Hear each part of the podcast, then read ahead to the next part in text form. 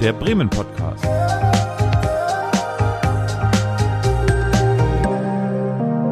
Aus dem Herzen der Hansestadt. Hallo und willkommen beim Bremen Podcast. Mein Name ist Olaf und ich habe mich heute in ein grünes Paradies begeben, nämlich in den Bürgerpark und äh, getroffen habe ich hier Tim Großmann. Hallo. Hallo. Sie sind der Direktor vom Bürgerpark. Ganz genau. Das ist ein fantastischer Job, wie ich mir das so vorstelle. Ja, doch. Das macht schon eine Menge Spaß, aber wie in jedem Job hat das natürlich Vor- und Nachteile, ganz klar. Aber an sich ist es ein ganz toller Job, ja. Wie, wir, wie wird man sowas? Also haben Sie als Kind gesagt, ich werde einfach mal Direktor von äh, einem privat geführten Park oder? Nein, nein, nein. Ich bin familiär gärtnerisch vorbelastet, wie man so schön sagt. Also unsere Familie hat äh, die, den Draht in diese Richtung und ansonsten ist die Stelle ausgeschrieben worden. Ich habe mich beworben und bin genommen worden. Ganz simpel. Das machen Sie seit 2012, wenn ich richtig informiert ja, bin. Ja. Und äh, Sie kommen noch jeden Tag gerne zur Arbeit, so wie ich das so verstanden habe. Definitiv. Also das äh, kann man so sagen. Da bin ich auch ganz ehrlich. Wenn dem nicht mehr so wäre, dann würde ich mich mit Sicherheit auch anders orientieren. Ja. Mit dem Auto kommen Sie denn nicht hierher oder kommen Sie mit dem Fahrrad hierher oder, oder wie machen Sie Ihren Weg zur Arbeit morgens? Ich habe das große Privileg, ich muss nur durch den Garten gehen und bin bei mir im Büro. Also man hat dann äh, auf der Postanschrift stehen Bürgerpark. Bürgerpark Schweizer Haus. Also besser und kürzer kann man es eigentlich gar nicht haben, ne? Gibt es eine eigene Postleitzahl für den Bürgerpark oder? Nein, nein. Das gehört zu Findorf, ne, glaube ich? Äh, nein, zu Schwachhausen, offiziell. Ah, okay. Wobei wir uns also beiden Stadtteilen zugehörig fühlen. Das würden wir jetzt nicht sagen, dass wir eine Schwachhauser Parkanlage sind. Ich würde als Findorfer, ich bin in Findorf groß geworden, würde ich sagen, irgendwie der Bürgerpark gehört für mich zu Findorf, aber das ist ja wahrscheinlich ähnlich irgendwie wie die gallischen Dörfer, die gegeneinander kämpfen. Aber äh, ja, äh, ein, also im Schweizer Haus, das ist quasi ihre Anschrift. Schön. Und ähm, ja, ihr Grundstück ist auch ein bisschen größer, wenn man das mal so sagen kann. Sie sind jetzt der Direktor über den Bürgerpark und den Stadtwald, äh, der eben mit zu dem, ich sage jetzt Verwaltung, es ist ja gar keine Verwaltung, aber mit zu dem oh. Bürgerparkgelände mit dazugehört. Und das umfasst ein, äh, eine Fläche von ungefähr, normalerweise macht man dieses Fußballfeldgleichnis, aber man kann das schon in Hektar ausdrücken. Äh, 200 Hektar und damit haben sie die größte private Fläche in Bremen. Nämlich, wenn man jetzt mal Mercedes nimmt oder den Flughafen, das sind so die beiden Konkurrenten, aber ich glaube, da haben sie die Nase vorne. Definitiv Brems größter privater Garten, ja. Und äh, was gehört denn so zu Ihren Aufgaben? Also wie stelle ich mir die Aufgabe eines ähm, Direktors vom Bürgerpark vor? Also wir sind in der Tat schon eine klassische Verwaltung und äh, der ich dann vorstehe und das umfasst wirklich alle Aufgaben, zum einen den Park zu erhalten, in der Form, wie er da ist, und natürlich die vielen Einrichtungen, die wir haben, zu managen, beziehungsweise natürlich auch die Veranstaltungen, die wir bei uns haben. Also angefangen von unserem Tiergehege, ähm, bis hin zu Laufveranstaltungen. Viele kennen Musik und Licht am Holler See. Äh, unsere Gastronomien sind zwar verpachtet, aber da hat man natürlich auch ein Auge drauf. Und dann natürlich der ganze, ich sag mal, grüne Teil ähm, des Parkes ähm, mit Wiesen, Wäldern, äh, die zu pflegen sind, äh, Wegepflege, ähm, die Spielplätze, die wir betreuen, unsere Gewässer, äh, um die wir uns kümmern. Also ganz, ganz vielfältig.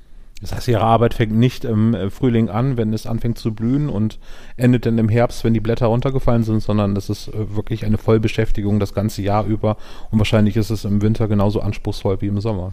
Da müssen unsere Mitarbeiter immer so ein bisschen schmunzeln, wenn dann nette Parkbesucher sagen, ja, es ist ja dann auch Herbst bald und dann habt ihr im Winter nicht mehr so viel zu tun. Ähm, da kriegen die von meinen Mitarbeitern immer so ein müdes Lächeln. Nein, das geht das ganze Jahr durch bei uns.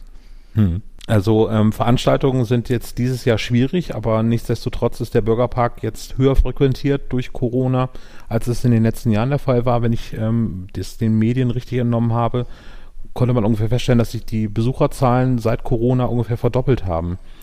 Ist das nur positiv oder sagt man so, mh, hm, ja, es ist eigentlich vielleicht auch schon ein bisschen zu viel für den Bürgerpark?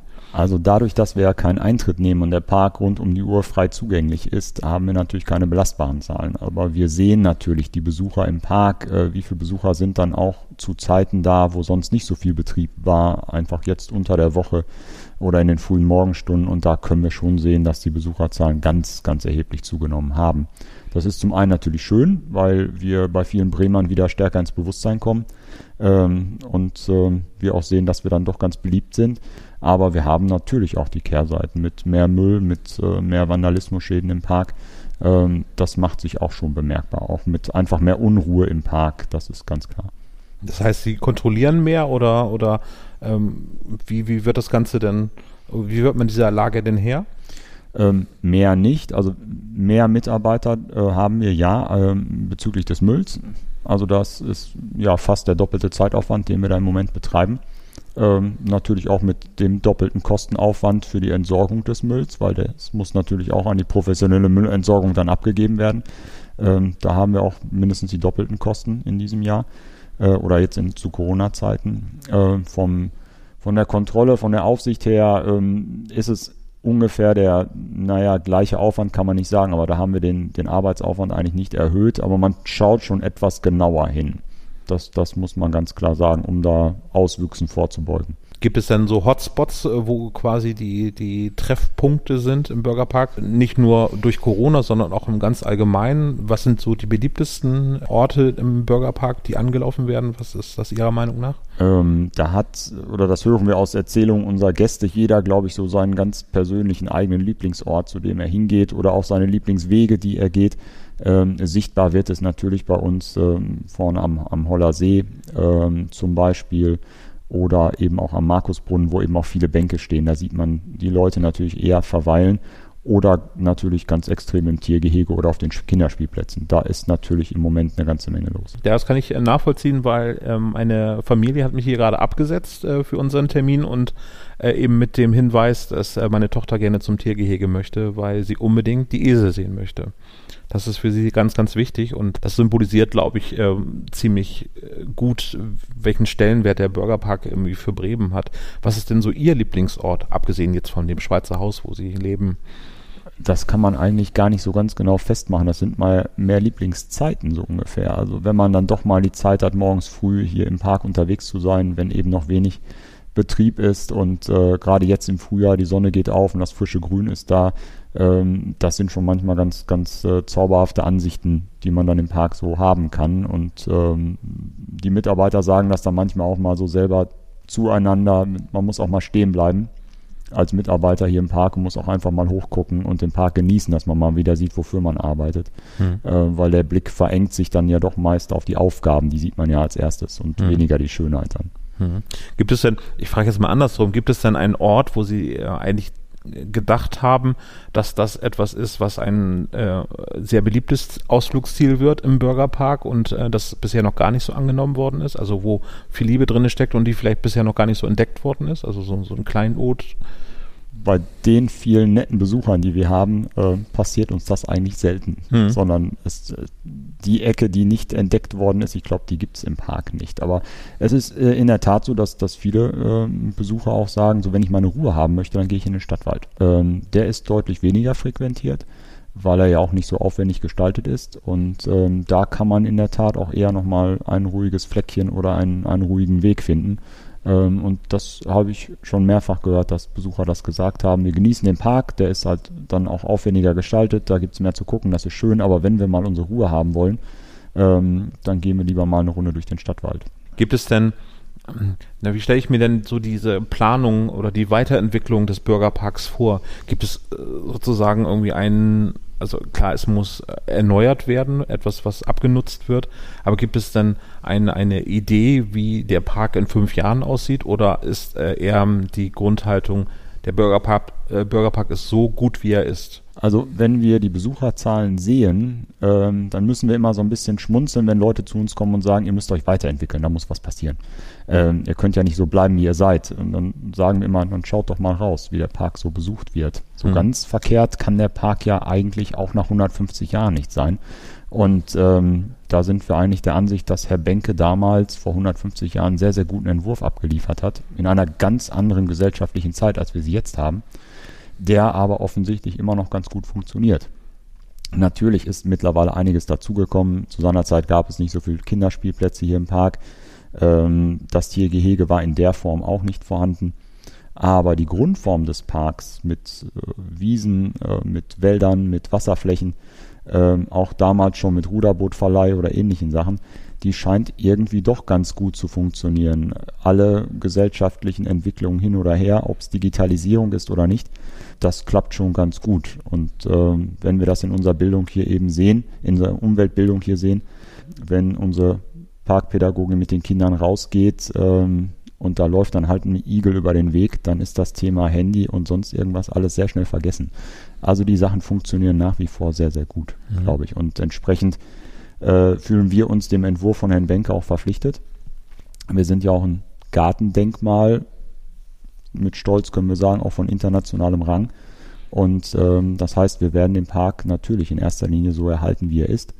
Äh, an der Grundstruktur wird sich nichts ändern, aber natürlich schauen wir in alle Richtungen nach gesellschaftlichen Entwicklungen oder auch eben nach ökologischen Entwicklungen, Thema Klimawandel, äh, und versuchen den Park dann im Sinne von Herrn Benke eben auch weiterzuentwickeln. Hm wenn man eigentlich so das kurzsichtig betrachtet, denkt man, ja, irgendwie, es wird von Klimawandel gesprochen, aber Sie hatten auch das schon im Vorgespräch angedeutet, dass es schon ganz konkrete Auswirkungen hier auf den Bürgerpark hat, der Klimawandel.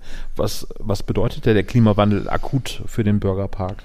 Also der macht sich bei uns schon sehr, sehr massiv bemerkbar. Nicht in der klassischen Form, wie mancher Laie sich das vorstellt, dass jetzt die ganzen Bäume auf einmal absterben oder wir komplett andere Bäume pflanzen müssen oder andere Pflanzen verwenden müssen aber ähm, im, im Detail ist es also für uns schon die Auswirkung ganz massiv. Also es geht bis dahin, dass der Grundwasserstand in den letzten drei Jahren massiv abgesunken ist. Wir dadurch an vielen Stellen im Park Bodensetzungen haben. Das kann sich jeder vorstellen, unter Gebäuden oder Bauwerken allgemein ist das nicht so lustig, ähm, was also sehr, sehr hohe Kosten nach sich zieht. Es geht weiter darüber, ähm, dass durch den Klimawandel viel mehr Krankheiten und Schädlinge einwandern, die wir vorher nicht gehabt haben hier im Park, die also dann unseren Bäumen in der Tat zu schaffen machen, dass wir also bestimmte Arten im Moment nicht mehr pflanzen können, weil es einfach keinen Sinn macht. Kastanien konkret, glaube ich, ne? Kastanien, da gibt es also eine neue Erkrankung, die pflanzen im Moment gar nicht nach, äh, weil da abzusehen ist, dass sie nach wenigen Jahren absterben würden. Bei der einheimischen Esche ist es genauso. Ähm, Fichten kennen die meisten Leute aus dem Fernsehen mit dem Borkenkäfer, haben wir genauso das Problem. Also da ist schon einiges auf dem Weg bis dahin gehend, dass eben auch die ganzen Arbeitsprozesse sich verändern im Park. Sie können sich vorstellen, wenn Sie klein und privat sind, so wie wir, bauen die Arbeitsabläufe alle schön aufeinander auf. Ähm, die Kollegen machen zunächst das, dann kommt das im Frühjahr, dann wird das nächste sauber gemacht, fertig gemacht. Und wenn die Temperaturen dann sehr viel früher im Jahr so hoch sind, müssen viele Arbeiten auf einmal gleichzeitig gemacht werden, hm. was nicht mehr zusammenpasst. Ähm, genauso im Herbst äh, auch Verschiebung der Arbeiten. Ähm, wir haben sonst zweimal im Jahr unsere Wiesen gemäht für das Heu im Tiergehege. Die letzten drei Jahre konnten wir es nur einmal mähen, weil zu wenig gewachsen ist. Also muss dann Heu zugekauft werden zum Beispiel.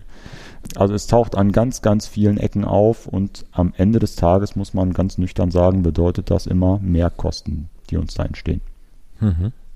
Und wie versuchen Sie das aufzufangen? Es gibt äh, ja zum Beispiel die Bürgerpark-Tombola, die ein, einen gewissen Teil sicherlich bedeutet. Ähm, der hat, äh, die Bürgerpark-Tombola hat im letzten Jahr nur so halb stattgefunden. Also sie wurde ja frühzeitig beendet und in diesem Jahr gibt es ja auch eher ein Soft-Opening und ein, naja, etwas äh, zurückgefahrenen Betrieb, äh, zumal ja auch weniger Leute irgendwie das mitbekommen, dass, äh, weil sie eben nicht in der Innenstadt sind und eben ein Los zu kaufen. Also die, die Tombola leidet natürlich äh, extrem unter, unter der Corona-Pandemie. Also wie Sie schon sagten, im letzten Jahr weniger als die Hälfte der Einnahmen. In diesem Jahr wird es wahrscheinlich noch sehr viel schlechter aussehen.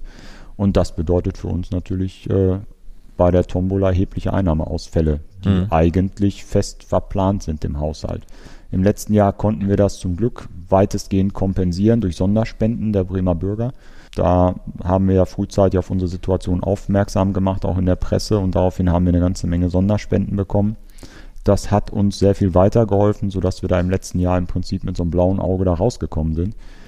Wo die Reise in diesem Jahr hingeht, können wir eigentlich noch gar nicht sagen. Es sieht aber grundsätzlich natürlich erstmal schlechter aus, weil wir eben nicht mehr am Anfang noch ein Geschäft hatten, wie im letzten Jahr, sondern quasi gleichen Totalausfall.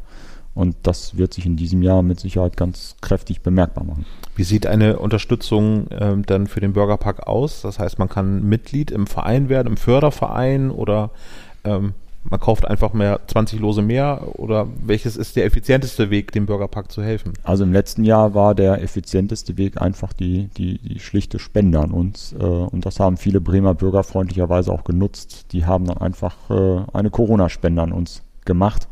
Äh, so eine Art Sommerspende, zusätzlich zur Neujahrsspende, die wir ja haben. Und ähm, das war sehr, sehr nett und das hat auch eine ganze Menge gebracht. Wir packen den Link äh, für die Übersicht äh, der Spendenmöglichkeit einfach mal in unsere Shownotes mit rein. Das heißt, diejenigen, die das jetzt hören, können dann unter dieser Folge in der Beschreibung nachlesen, wie man den Bürgerpark unterstützen kann. Wie lange dauert es etwas, bis so ein Wandel stattgefunden hat, so dass man eben sagen kann, der Bürgerpark ist jetzt wieder besser aufgestellt, ähm, was die klimatischen Herausforderungen anbelangt? Das, äh, wie hat jemand immer so schön gesagt, wir sind wie ein großer Tanker. Also wenn wir bremsen oder die Richtung ändern wollen, das dauert eine ganze Zeit. Ähm, es ist ja ein Prozess. Also keiner kann ja im Moment sagen, wie der Klimawandel sich wirklich auswirken wird in letzter Konsequenz. Also wie weit wird er wirklich gehen, sodass äh, wir im Moment das Problem haben, wir pflanzen Bäume, die ungefähr 100 Jahre brauchen, bis sie ein richtig großer Parkbaum sind. Also diese Kulisse ähm, darstellen, wie wir sie jetzt erleben können im Park. Das kann uns natürlich passieren, dass wir in 10 oder 15 Jahren merken, der Klimawandel wird viel stärker, viel schneller, sodass wir äh, feststellen müssen, wir waren jetzt auf dem falschen Weg bei dem, was wir getan haben. Andererseits können wir jetzt auch nicht vorgreifen und vielleicht schon mediterrane Arten pflanzen, ähm, und der Klimawandel wird gar nicht so schlimm und dann sind wir auch auf dem falschen Weg. Also wir sind da in einer massiven Zwickmühle im Moment. Wir beobachten natürlich immer ganz intensiv unsere Fachpresse und, und die Fachveröffentlichungen auch aus der Wissenschaft, die im Moment kommen und die sagen uns im Moment, dass wir mit den Arten, die wir bisher gehabt haben, erstmal weiterarbeiten können. Das heißt, die jungen Bäume werden sich anpassen. Ähm, das ist aber auch ganz sicher, dass unsere Altbäume das nicht mehr schaffen werden. Also die werden wir nach und nach verlieren, je stärker der Klimawandel voranschreitet, ganz klar. Ähm, und wir testen im Moment auch eine ganze Menge neue Arten, um eben zu sehen, wie die hier im Park zurechtkommen. Und immer unter der Maßgabe natürlich Denkmalschutz. Wir können jetzt nicht einfach ähm, die gesamte Optik des Parks verändern, sondern wir müssen uns eben Arten suchen, die in das Bild des Parks hineinpassen, aber schon eine möglichst hohe Anpassungsfähigkeit haben, wenn es denn wirklich ähnlich wird, wie wir es in den letzten drei Jahren gehabt haben. Also sehr viel heißere Sommer, längere Trockenphasen, ähm, wo dann möglicherweise andere Arten, die jetzt noch funktionieren, dann irgendwann nicht mehr funktionieren werden. Also ist ein sehr langwieriger Prozess. Wir reden da eben über im Prinzip Jahrzehnte, hm. die wir da. Wie viele Baumarten gibt es im Bürgerpark? Das ist immer so eine Frage, womit Sie den Parkdirektor wunderbar aufs Glatteis führen können. ähm, also, Schneiden wir raus gerne. so. Nein, nein, alles, alles, alles gut. Also wir hatten ähm, neulich mal bei einer, vor einigen Jahren bei einer Mitgliederversammlung, äh, haben wir dann doch mal durchgezählt und in dem Frühjahr hatten wir, ich glaube, 45 verschiedene Arten und Sorten gepflanzt. Also das geht ähm, bei uns bei den Arten, je nachdem, was man alles nimmt, ob Baum, Straucharten, das geht also in mehrere hundert, die wir haben, ja. Obwohl wir kein botanischer Garten sind. Aber äh, deswegen verzichten sie auch dann auf die Schilder, das ist jetzt hier eine Birke und das ist eine Buche und ja. Ähm, Nein, also wir sind äh, schon immer, schon aus der Zeit von Herrn Benke, sehr, sehr vielfältig äh, bepflanzt gewesen. Ähm, man muss sich das so ein bisschen vor Augen halten. Ähm, 1865, 66 Anlage des Parks. Ähm, es gab keine Autos, man bewegte sich mit äh, äh Pferden und Kutschen oder zu Fuß fort. Das heißt, der Park musste eben für die Bremer Bürger, wir waren ja damals der Bürgerpark bei Bremen, also die Bürger kamen ja aus der Stadt in den Park am Wochenende äh, zum, zum Flanieren, zu ihrem Ausflug und äh, man wollte natürlich damals auch möglichst attraktiv sein für die Bürger. Also man hat damals eben auch schon bewusst bestimmte Nadelholzbereiche angelegt, äh, um eben im Winter auch Grün zu haben, um eben eine möglichst große Vielfalt auch im Park zu haben. Und man hat auch damals schon sehr vielfältig mit fremdländischen Arten gearbeitet. Auch wenn der Park ja eigentlich so diese äh, gestaltete Natur darstellen will mit den Wiesen, mit den Waldbereichen, mit den Waldkulissen, wo man in erster Linie eben einheimische Bäume sieht, äh, wie Buche, Eiche, Esche, Pappel und ähnliche Sachen. Aber Herr Benker hat also ganz bewusst also immer wieder Bereiche eingestreut äh, mit exotischen Arten, um eben die Attraktivität des Parks zu erhöhen. Ähm, das, ähm, wie funktioniert das denn? Gibt es äh, Baumschulen auf der ganzen Welt verteilt, die denn quasi für Sie Bäume großziehen, sodass sie hier gesetzt werden können? Oder, oder unterhalten Sie eigene Baumschulen? Das, das wäre natürlich ein Traum. Früher, früher war das so. Ja. Also im Bereich der, der Eichhörnchenwache, das ist ja heute der sogenannte Eichenhain, da hatten wir eine eigene Baumschule zu Zeiten, als der Park angelegt worden ist.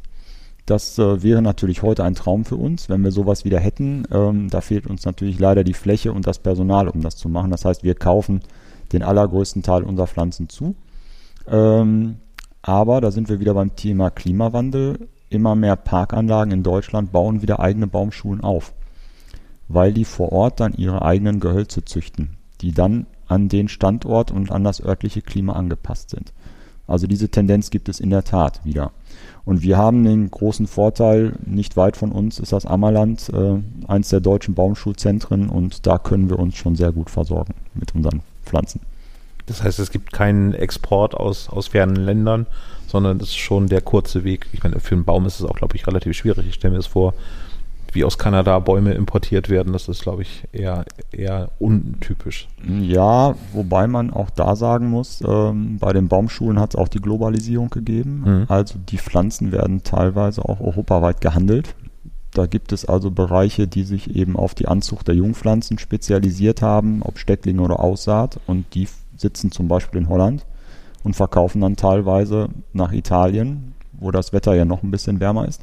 Und die ziehen dann eben bis zu einer bestimmten Größe die Gehölze an und die kommen dann erst ab einer bestimmten Größe ins Ammerland und werden dann weiterverarbeitet. Hm. Das ist auch mittlerweile ein komplett durchorganisiertes und technisiertes Geschäft. Ähm, also der Gedanke von der kleinen Baumschule, die also produziert vom Sämling, Steckling bis eben zur Verkaufswegen Ware, die wir hier im Park verpflanzen, ähm, die Zeiten sind auch vorbei. Ja, das ist, glaube ich, die Romantik, die, äh, glaube ich, der Burgerpark so ausstrahlt, dass man auf diese Gedanken dann kommt. Ich habe noch zwei Frauengeschichten, nämlich einmal habe ich die Emma und die Marie habe ich ähm, mhm. äh, mir noch herausgesucht. Emma wir sollten vielleicht mit der Legende aufräumen, dass der Bürgerpark durch den Krüppel entstanden ist, der eben um 1200 ähm, den Bürgerpark umkrochen hat. Äh, anders scheint es ja nicht gewesen zu sein. Das ist aber ein, ein Märchen oder eine Legende. Aber es ist ja schön, wenn man sagen kann, äh, die Existenz des Parks beruht auf einer wohltätigen Legende. Das ist ja mal nett zu machen. Nein. Vor allem sie ist so einprägend, dass, äh, dass ja. sie eigentlich jeder Bremer irgendwie so äh, ungefähr erklären kann, wie ja. das entstanden ist. Also die Gräfin Emma ist eine historisch verbirgte Persönlichkeit, die hat es gegeben, aber wenn man schon anfängt, die Jahreszahlen zu überprüfen, dann wird es schon schwierig. Und ähm, natürlich gibt es keinen historischen Beleg für den berühmten Krüppel. Ähm, das ist natürlich eine ganz wunderbare Geschichte. Wahrscheinlich hat es sich zu der Zeit irgendwie viel profaner mit irgendwelchen Grundstücksgeschäften zugetragen. Und irgendwann hat man da so eine schöne Geschichte drüber gestülpt, denke ich mal. Ähm, zumal die Dame ja doch einen sehr positiven Ruf gehabt hat oder hat. Sie soll eben eine sehr mildtätige Dame gewesen sein. Da passt das natürlich ganz wunderbar ins Bild, äh, diese Geschichte dafür. Und wir sind natürlich dankbar, dass angeblich ein Krüppel doch so gesund war, dass er so eine große Fläche umschreiten konnte. mit, mit Bürgerweide zusammen sogar. Ja, ne? also es war sehr viel, die Fläche war früher noch sehr viel größer. Ja, das ist auch heutzutage, glaube ich, auch eine ganz große sportliche Leistung. Ja zum Joggen ist es auf jeden Fall schon ja, eine ganz ordentliche definitiv. Strecke, denn ja. ich weiß gar nicht, bei 200 Hektar, da kann man schon ein bisschen Strecke. Ansonsten ja. würde man die Finnbahn nehmen, ne? Die kann man auch gut nehmen, ja. Die ist auch wahrscheinlich sehr stark genutzt jetzt, weil äh, Sportzentren, Sporthallen zu sind. Gibt es da Anfragen, irgendwie, dass man dort mehr macht oder was gibt es für Sportveranstaltungen im ja. Burgerpark? Also wir haben im letzten Frühjahr, nachdem dann natürlich die ganzen Indoor-Sportmöglichkeiten geschlossen worden sind, ähm, sehr, sehr viele Anfragen bekommen von Fitnessstudios, Pilates, Yoga, Tai Chi, ähm, normale Fitness, ähm, also alles, was noch möglich war, das haben wir natürlich im Park gemerkt. Das ist sehr, sehr viel mehr geworden dann auch. Hm. Macht ihr auch hier Sport oder? Ja, Sie joggen oder? Ich laufe mehrmals die Woche mal eine Runde durch den Park, wobei das natürlich äh, bedingt entspannend ist, weil man natürlich den Blick nie ganz äh, ausschalten kann. Und gibt es die große und die kleine Runde sozusagen? Ja, definitiv, ja. Wo fängt die an? Beim Markusbrunnen höchstwahrscheinlich ist so einer der beliebtesten Startpunkte, ja, glaube ich. Ja. Und dann? Die große sogenannte Fahrstraße bei uns, also der große Rundweg, das sind ja so knapp fünf Kilometer, das ist schon eine ganz angenehme Strecke.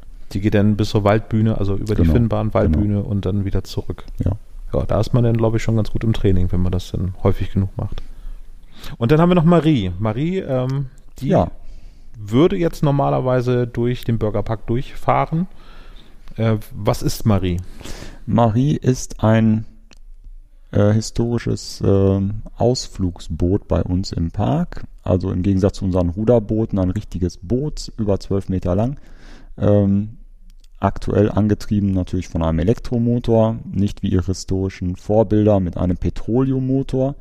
Äh, also äh, diese Ausflugsboote hat es bis zum Zweiten Weltkrieg im Park gegeben. Meistens sogar zwei. Einmal die Marie und die Meierei und die fuhren früher Pendelverkehr zwischen dem Café am Emmersee und der Meierei. Und heute fahren wir eben unseren Rundkurs über unseren Wasserzug. Ähm, das Boot ist ja ab 2010, 11 hatte man die Idee, dass es doch schön wäre, wenn wir solch ein Boot wieder im Park hätten. Und äh, wir konnten zum Glück die alten historischen Originalpläne von der Lürsenwerft bekommen äh, für eine Variante der Boote. Also es gab mehrere Varianten. Und ähm, dann hat man also auch da wieder Spenden gesammelt und hat dann ein Boot wieder aufleben lassen. Plus, was man am Anfang auch nicht so ganz im Auge hatte, plus natürlich Infrastruktur. Also auch wieder mit vier Anlegern. Es musste ein Bootshaus gebaut werden, ähm, Winterlager auch für das Boot und ähnliche Sachen. Also das war nicht ganz so einfach. Aber jetzt sind wir eigentlich sehr stolz und froh, dass wir die Marie haben, weil ich glaube, das ist eine Zierde, wenn die mit ihrem schönen Entwurf, mit dem schönen Riss hier durch den Park schippert. Wie viele Personen passen drauf? 20. 20. Das heißt, man kann das auch für private Veranstaltungen buchen, für eine Hochzeitsfeier oder etwas Vergleichbarem? Ja, ja. Es wird sehr, sehr gerne gemacht von Hochzeitspaaren oder auch äh, von Firmenausflügen oder ähnlichen Sachen. Also wir fahren am Wochenende unseren normalen Linienverkehr, also die Runde durch den Park mit, mit äh, Ausstieg an vier Möglichkeiten.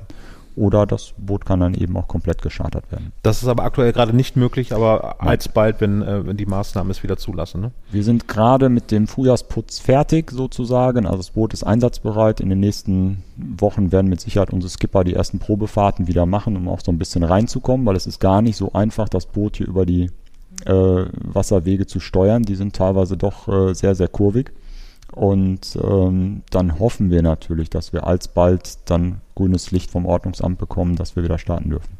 Wie, wie planen Sie jetzt das Jahr? Also es gibt ja einmal die, die großen Veranstaltungen Musik und Licht am Holler See und äh, ich sage jetzt mal auch Fremdveranstaltungen wie äh, Shakespeare im Park. Findet das statt dieses Jahr oder können Sie da schon sagen, na, das wird ein bisschen knapp für dieses Jahr? Also es sind alle sehr, sehr motiviert, so Mhm. wie es im letzten Jahr auch schon war. Alle suchen die Möglichkeit, dann doch eine Veranstaltung machen zu können. Also ab Januar waren wir mit allen Veranstaltern im Gespräch, ob es jetzt äh, Sommer Summarum auch mit der Shakespeare Company war, mit den Bremer Philharmonikern, mit dem Jugendsymphonieorchester. Also eine, eigentlich sind alle wild entschlossen, in diesem Jahr was zu machen, wie auch immer. Und ähm, wir sind eigentlich ganz optimistisch, dass wir so ab Juni, Juli vielleicht unter ähnlichen Bedingungen wie im letzten Sommer äh, hier Freiluftveranstaltungen machen können und nach den Sommerferien dann vielleicht auch wieder diese Sachen wie Kindertag, Explore Science oder Musik und Licht stattfinden kann. Wir planen eigentlich jetzt alle ganz normal und reagieren dann auf die aktuelle Situation und hoffen natürlich, dass was geht. Hm. Ja, wir hatten gerade mit Renate Heidmann vor zwei Folgen beim Podcast gesprochen und das rundet das Thema jetzt, glaube ich, nochmal genau ab, weil sie war genauso voller Tatendrang, was die Veranstaltung für dieses Jahr angeht. Und ähm, ja, ich bin gespannt und würde mich sehr freuen, wenn das alles so klappen wird, äh, wenn eben das alles unter einem guten Stern entsteht. Dann sind das ganz großartige Veranstaltungen. Wie viele Veranstaltungen würde es denn eigentlich regulär geben, so im, im Laufe des Jahres im Bürgerpark? Also natürlich hunderte Kleinveranstaltungen, aber so die großen Events, wie viel gibt es denn da? Ähm, die Frage ist immer, was, was ist ein großes Event? Also die großen Sachen, das ist natürlich Musik und Licht, der Kindertag und Explore Science oder auch der, der Venuslauf, den wir haben. Das sind so zwischen fünf und zehn Veranstaltungen, die von den großen da sind. Das schwankt ja auch jedes Jahr so ein bisschen. Und dann gibt es eben diverse kleine Sachen, die da sind. Hm. Dann bin ich gespannt, was da kommt und wir drücken mal die Daumen, dass es dann sich bald wieder normale Bahnen bewegt. Ganz am Ende unseres Gesprächs jetzt noch einmal den Appell äh, dalassen, dass, ähm, dass der Bürgerpark jetzt natürlich auch gerade zu Corona-Zeiten ein ganz toller Ausflugsort ist, ähm, wo man Ruhe findet, die Zeit wieder genießen kann, weil ich glaube, die Belastung ist für alle sehr, sehr groß in, zu dieser Zeit. Aber vielleicht sollten alle darauf achten, dass sie ihren Müll einfach mit. Da wären wir sehr dankbar. Nein, wir, wir freuen uns über die Gäste, wir freuen uns auch die Wertschätzung, die jetzt dem Park von vielen Seiten entgegengebracht wird. Das ist schon sehr, sehr erfreulich. Und wenn jeder noch so ein kleines bisschen dazu beiträgt, dann ist es natürlich gerade für uns als privat finanzierte Anlage ganz, ganz wichtig. Und ich kann noch ergänzen, ich habe mich sehr gefreut, dass wir ähm, sprechen konnten über den Bürgerpark, über Ihre Arbeit und über Sie. Und ähm, würde jetzt den Bremen Podcast für diese Folge beenden und wir hören uns beim nächsten Mal wieder. Vielen Dank, Herr Großmann, und bis zum nächsten Mal. Vielen Dank. Tschüss. Tschüss.